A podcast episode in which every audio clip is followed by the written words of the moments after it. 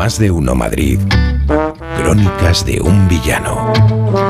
El paseito que todavía nos queda, porque después de todas estas fiestas toca volver a ponerse en forma. Y qué mejor manera que dando vueltas por Madrid, en este caso, siguiendo los pasos de la historia y de sus personajes. Porque, como saben, la capital está llena de placas que merecen la pena ser conocidas y nuestro villano, como cada lunes, ya está preparado para ello. Álvaro Anula, buenas tardes. Muy buenas tardes, Pepa. Pues sí, preparados para volver en busca de esas placas que tanto nos enseñan. Placas como Álvaro la que hay en la calle Velázquez número 6. ¿Qué es lo que había allí?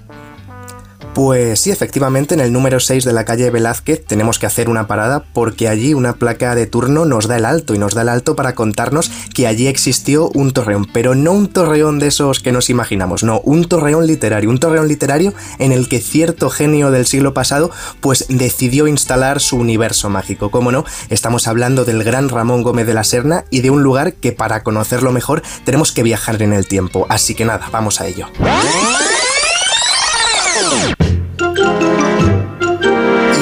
Estamos en los felices años 20 del siglo pasado. Nos hemos venido hasta este lugar, hasta un torreón que hace esquina, y la verdad que el lugar nos ha impactado bastante. Hemos visto un maniquí de una mujer a tamaño real sentado en una especie de sofá, también un montón de artilugios extraños a más no poder, y sobre todo a él, a Ramón. Él dice que todo es muy normal, que somos los demás, que no entendemos las vanguardias, así que nada, ahí le dejamos con sus cosas.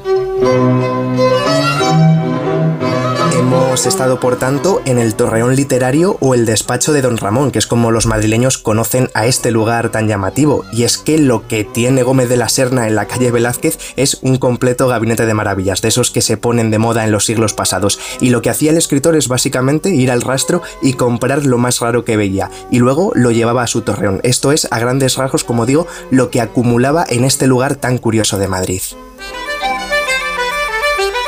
Porque no hay que olvidar que Ramón Gómez de la Serna sí, era un literato, pero sobre todo un hombre de vanguardias, por tanto, la fantasía y el surrealismo estaban a la orden del día. Es más, quizá sin ese toque tan mágico que tenía el autor, pues a lo mejor nunca hubiera inventado las greguerías, ese género literario muy de él. Y el escritor deja el torreón cuando se exilia a Buenos Aires, pero hoy en el Museo Municipal algún que otro cacharro aún se conserva. Eso y la placa de la calle Velázquez número 6 que nos recuerda que allí uno de los últimos locos cuerdos de nuestro país hacía de las suyas para maravilla de los madrileños. Bueno, pues la historia y esa placa, cuando usted la lea, cuando la vea, cuando alce la vista, eh, recuerde esta historia que le ha contado nuestro villano. Hasta la semana que viene, Alvarito. Hasta la semana que viene, un fuerte abrazo.